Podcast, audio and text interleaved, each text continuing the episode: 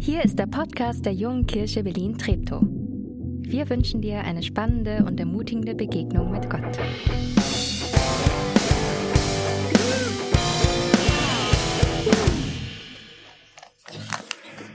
Einen wunderschönen guten Morgen von mir. Ich bin Nathanael, einer der Pastoren hier. Und ähm, auch liebe Grüße, wo du bist, am Livestream, zu Hause, unterwegs, äh, im Bus, im Auto, im Wohnzimmer, im Bett. Du hast einmal mehr gemerkt, hier zu sein ist einfach die bessere Option, weil du kannst hier richtig was gewinnen. Von dem her, komm, wenn es dir möglich ist, doch einfach vorbei. Ich habe auch gemerkt, es ist mein letzter, mein letzter, meine letzte hybride Predigt. Also sowohl hier im Saal als auch im Livestream, weil wir ja in nächste Woche unseren letzten Livestream-Übertragung machen. Also auch für dich ähm, die Einladung. Komm wieder hierher, hierher zurück. Das Spiel des Lebens, unsere aktuelle Predigtserie und ähm, wir wollen uns darüber Gedanken machen, über die Dinge, die wir haben, die in unserem Leben sind und was Gott sich eigentlich darüber denkt oder was er sich wünscht, wie wir darüber denken und wie wir damit umgehen. Und wir haben in der ersten, im ersten Teil darüber nachgedacht, wie treffe ich gute Entscheidungen mit den Dingen, die ich habe? Wie lebe ich das und wie treffe ich gute Entscheidungen? Und letzte Woche ging es darum, was kann ich tun, wenn ich mich ungerecht behandelt fühle, weil ich die anderen sehe und wie, was sie haben vielleicht? Wie gehe ich damit um? Und heute möchte ich mit euch eine Geschichte anschauen aus der Bibel, ein, eine, eine Beispielgeschichte, die Jesus erzählt und in der es darum geht, wie wir denn eigentlich konkret mit den Dingen umgehen, die wir haben in unserem Leben. Ähm, das unser Besitz, das Finanzielle, aber vielleicht auch unsere Zeit, alles, was uns, was, was wir haben, auch vielleicht unser Körper, unsere Talente, die Gaben, die wir haben, den Einfluss, aber auch die Welt, die vielleicht uns um, die uns umgibt. Was hat Gott sich eigentlich dabei gedacht, als er dich und mich in diese Welt gesetzt hat? Und ich möchte euch anhand dieser Geschichte zwei, zwei biblische Wahrheiten, die Jesus hier ausspricht, über den Umgang mit Besitz. Zwei biblische Wahrheiten möchte ich euch näher bringen.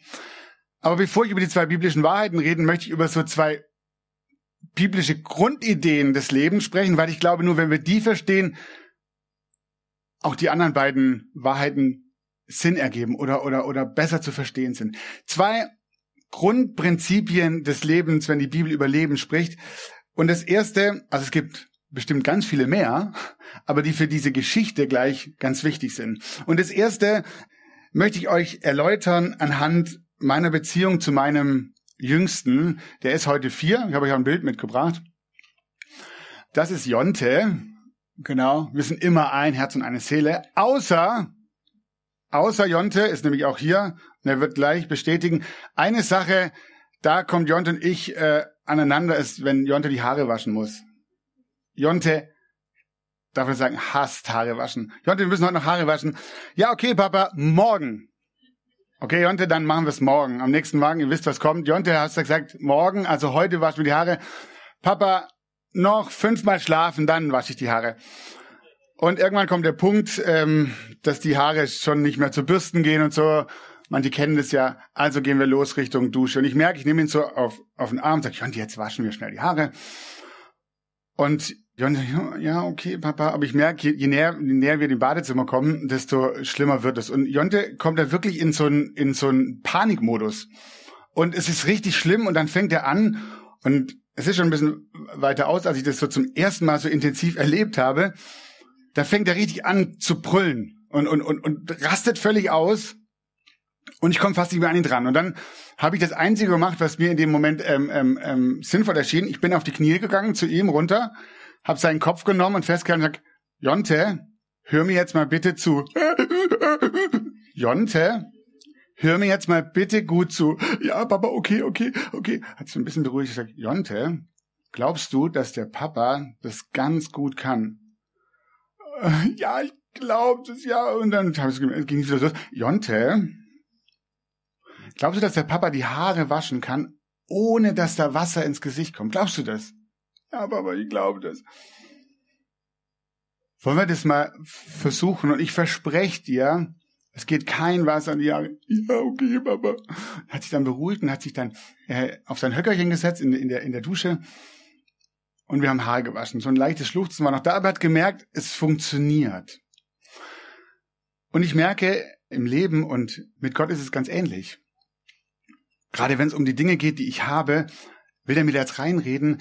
Die Frage ist eine Frage des Vertrauens. Das Leben ist eine Frage des Vertrauens. Und ich, meine Frage an dich heute Morgen, vielleicht auch wenn du zum allerersten Mal da bist oder mit Gott gar keine Beziehung hast oder kennst, dann ist es meine Einladung, ihn kennenzulernen und zu entdecken, dass man ihm vertrauen kann. Und das, was er sagt, für mich ist und nicht gegen mich, dass er einer ist, der nicht nur will, sondern auch kann und dem ich mein Vertrauen schenken kann erste Grundlage, also das Leben ist eine Frage des Vertrauens. Werdet merken, ist gleich wichtig für diese Geschichte. Das zweite, die zweite Grundidee.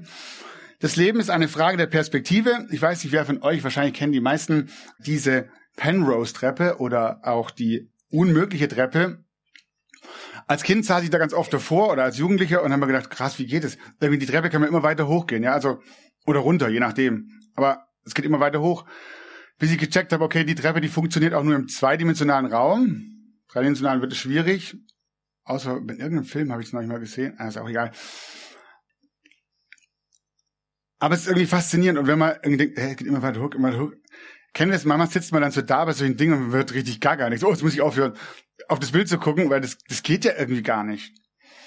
Und die Bibel hat eine Perspektive auf das Leben, nämlich, dass das Leben nicht linear ist und irgendwann anfängt, irgendwann zu Ende ist, sondern dass das Leben weitergeht.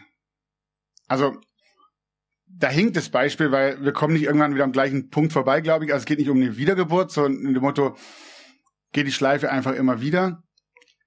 Sondern die Bibel spricht davon, dass unser Leben auf ewig angelegt ist. Dass es eine Perspektive gibt, die nennt sich Ewigkeit. Und das macht einen Unterschied auf mein jetziges Leben. Und ich meine nicht damit, oh, okay, hier ist alles Kacke, dann wird schon irgendwann besser werden. So ein, was viele sagen, so ein Vertrösten auf die Ewigkeit.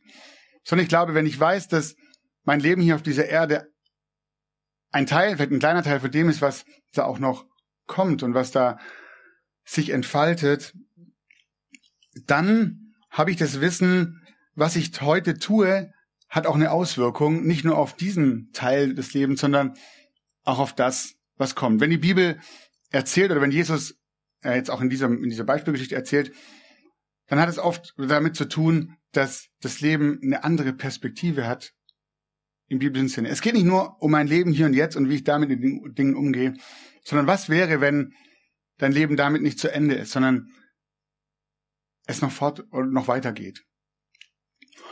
Okay, wir kommen auf die Grundidee noch zurück. Eben, ich erzähle jetzt diese biblischen, zwei biblischen Wahrheit im Umgang mit dem, was ich und du haben und was für einen Blick Gott darauf hat oder was Jesus in dieser Geschichte denen erzählt, die da um ihn standen und die ihm nachfolgen. Folgendes. Aus Matthäus Evangelium Kapitel 25. Es ist wie bei einem Mann, der vorhat, in ein anderes Land zu reisen.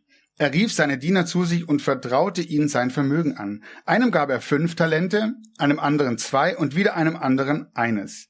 Jedem seinen Fähigkeiten entsprechend. Dann reiste er ab. Der Diener, der fünf Talente bekommen hatte, begann sofort mit dem Geld zu arbeiten und gewann fünf weitere dazu. Ebenso gewann der zwei Talente bekommen hatte, zwei weitere dazu. Der aber, der nur ein Talent bekommen hatte, grub ein Loch in die Erde und versteckte das Geld seines Herrn. Erste biblische Wahrheit im Umgang mit unserem Geld und vielleicht mag ich das jetzt äh, oder mit unserem Besitz mag dich etwas erschrecken. Wir sind Verwalter und keine Besitzer. Die Dinge, die du und ich haben, in Gottes Blick sind wir nicht die Besitzer von den Dingen, sondern wir sind nur die Verwalter. Es ist uns lediglich geliehen. Es kommt in diesem Gleichnis ganz schön raus. Der Besitzer vertraute seine Angestellten sein Vermögen an. Gott ist der, der alles gibt. Wir sind dazu da, es gut zu verwalten. An einer anderen Stelle im Neuen Testament, da schreibt, da schreibt ähm, Petrus in, in einem Brief folgendes. Jeder soll den anderen mit der Gabe dienen, die er von Gott bekommen hat. Wenn ihr das tut, erweist ihr euch als gute Verwalter der Gnade, die Gott uns in so vielfältiger Weise schenkt. Die Dinge, die ich habe, die sind mir von Gott für eine bestimmte Wegstrecke geliehen, anvertraut.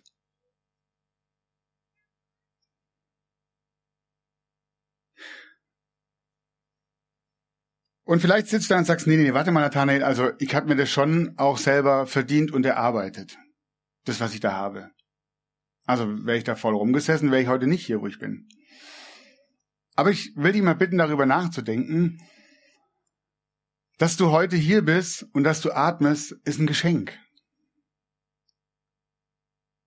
Dass du einen Körper hast, der so funktioniert, wie er funktioniert, damit du Dinge tun kannst, ist ein Geschenk. Dein Hirn, das funktioniert, damit du die Dinge tun kannst, die du tust, ist ein Geschenk. Den Ort, an dem du geboren wurdest, die Beziehung, die du von Anfang hattest oder die du entwickelt hast, ist ein Geschenk. So vieles in deinem Leben, das du nie beeinflusst hast, ist ein Geschenk, das Gott dir macht und das er dir anvertraut. Und dann ist die Frage, wie gehen wir damit um? Und darauf kommen wir gleich im zweiten Punkt. Aber einmal darüber nachzudenken, das, was ich habe, ist mir geschenkt, ist mir geliehen. Ich bin nicht der Besitzer, ich bin der Verwalter. Und dann mache ich eine interessante Entdeckung in diesem Gleichnis. Im ersten Moment ärgert mich das so ein bisschen und im zweiten Moment macht mich das total frei. Dieser Herr, mit dem Jesus sich später vergleicht, der gibt seinen Mitarbeitern Talente. Das war damals das, das, das höchste, die höchste Währung. Ein Talent war eine Unmenge von Geld. Und er gibt dem ersten fünf, dem zweiten gibt er nur zwei und dem letzten nur eins. Ey, voll ungerecht. Wisst ihr, was ich cool finde? Der Typ ist nicht ungerecht, sondern er sagt, er gibt, den, er gibt jedem nach der Gabe, die er hat. Er guckt sich seine Mitarbeiter an und sagt, hey, bei dir weiß ich, wenn ich dir fünf gebe, du wirst es gut investieren. Und dir gebe ich zwei und ich weiß, du wirst es gut investieren. Und dir gebe ich eins und ich weiß, du wirst es gut investieren. Es geht nicht darum, wie viel du hast. Jedem seine Fähigkeiten entsprechen. Gott weiß, was er dir gibt. Er weiß, wie viel du, wie, mit wie viel du umgehen kannst. Die Frage ist hier, vertraust du ihm, dass er dich weder überfordert noch unterfordert mit dem, was er dir gibt? Das ist die spannende Frage, weil ich kann sagen, ich sehe den, der fünf und denke, Mist, ich habe nur zwei. Und ich fange an, mich selber zu überfordern. Und ich habe Filme und denke, der hat nur zwei.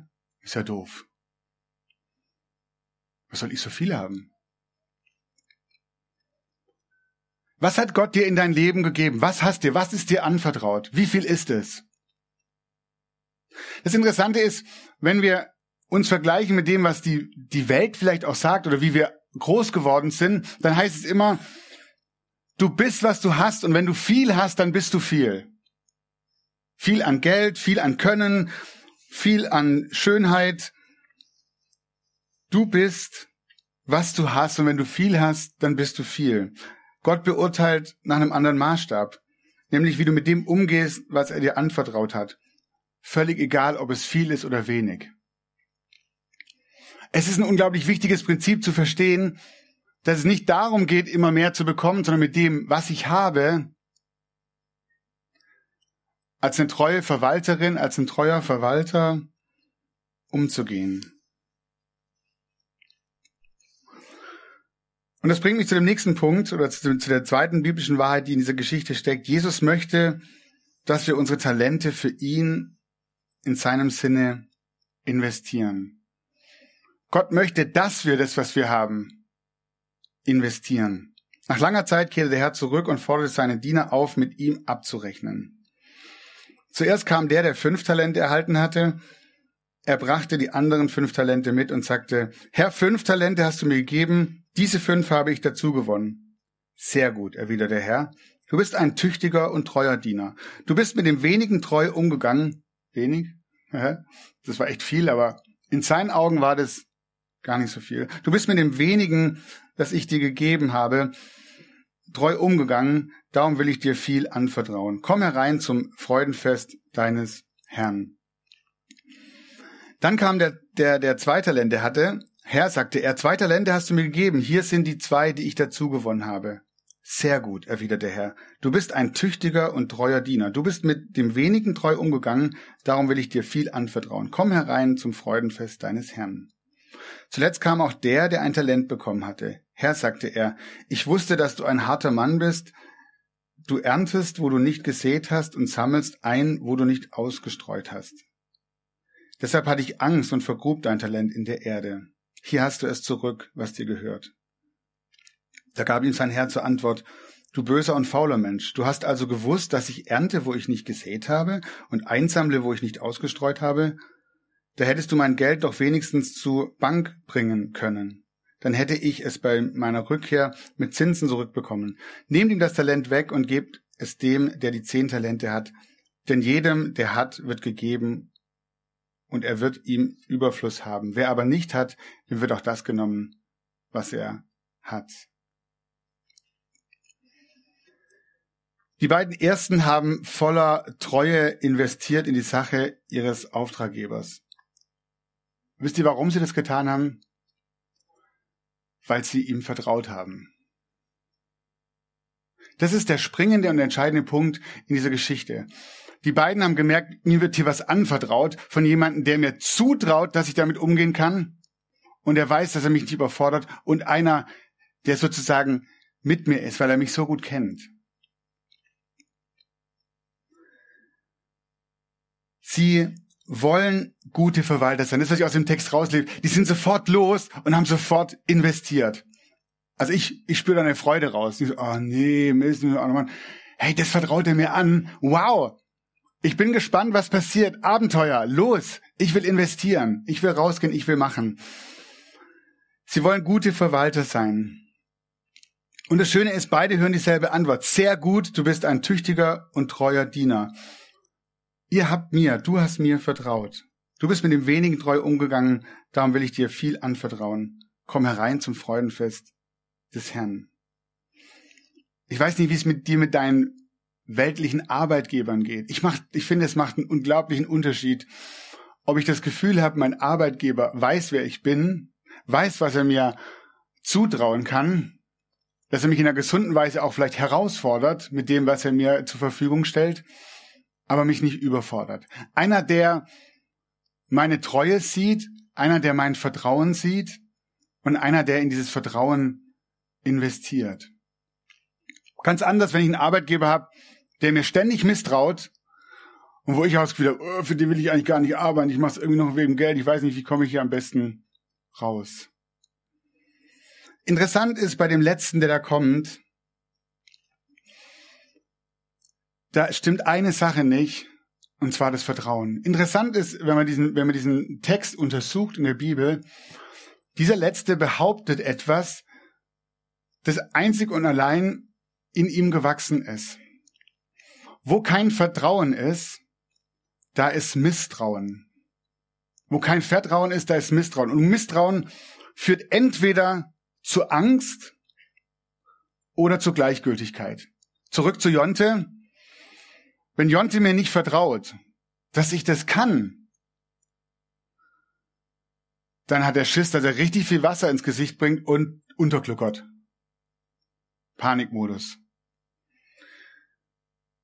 Misstrauen führt zu Angst oder zu Gleichgültigkeit. Ist mir doch egal, was der Gott sagt. Ist mir doch egal, was Papa sagt. Ich mache das einfach nicht. Aber bei beidem geht die Beziehung kaputt und es ist kein Vertrauen da. Ich habe den Eindruck, du bist ein, du bist ein strenger und ein harter und ein interessant ist, dass es Parallelstellen zu dieser Bibelstelle gibt, wo es genau darum geht, woher weißt du das denn? Wie kommst du da drauf? dass ich so bin.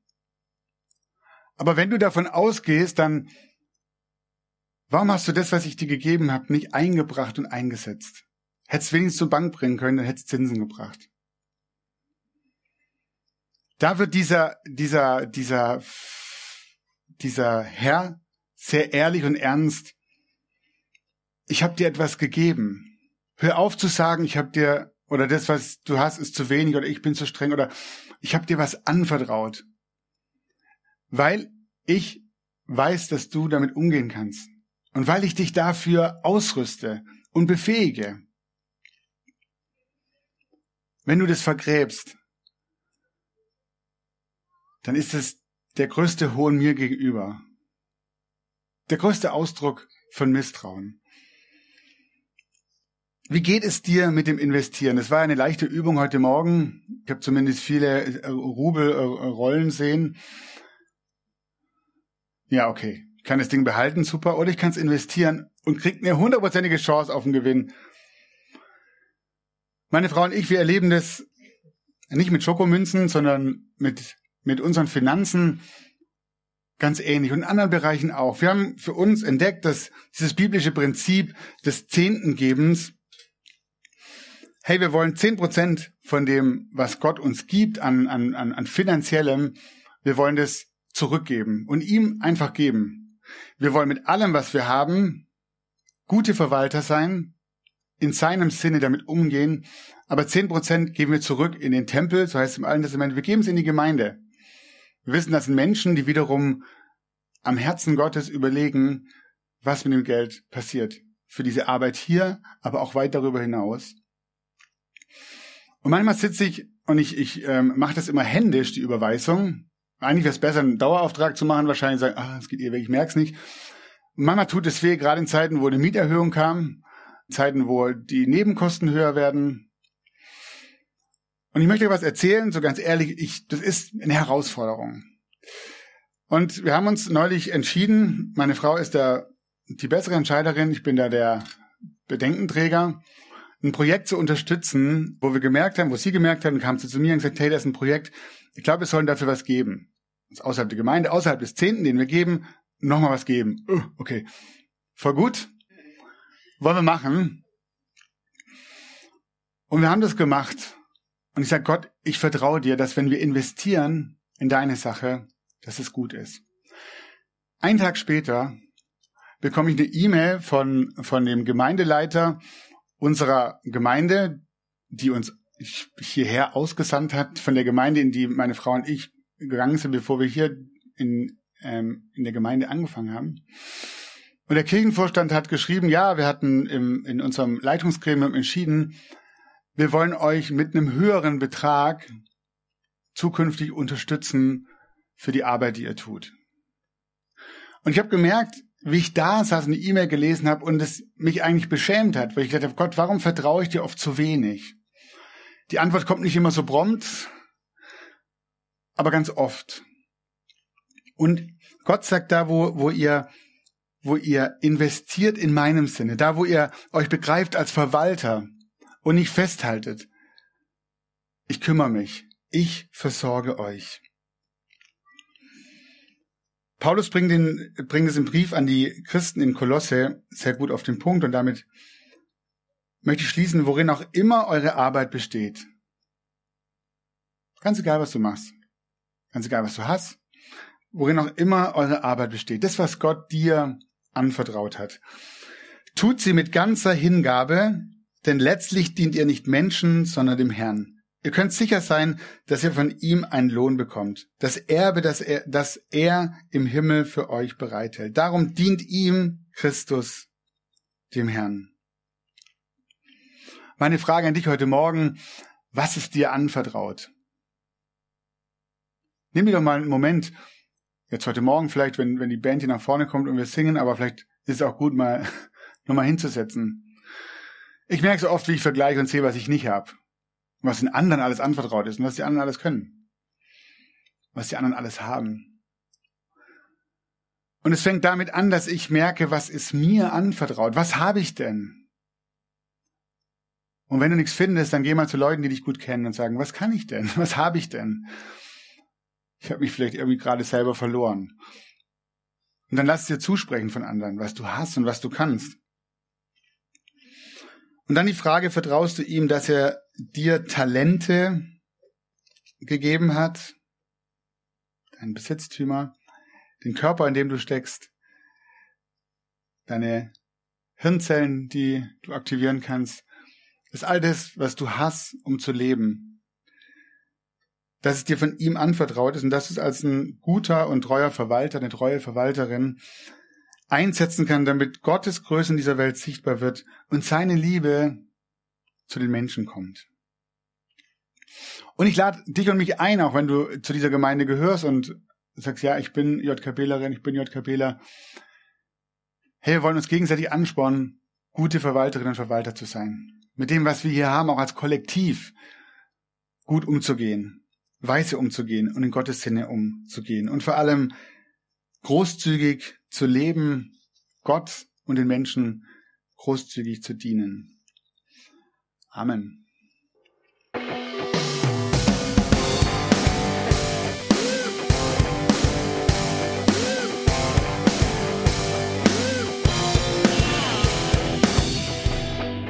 Schön, dass du diesmal dabei warst.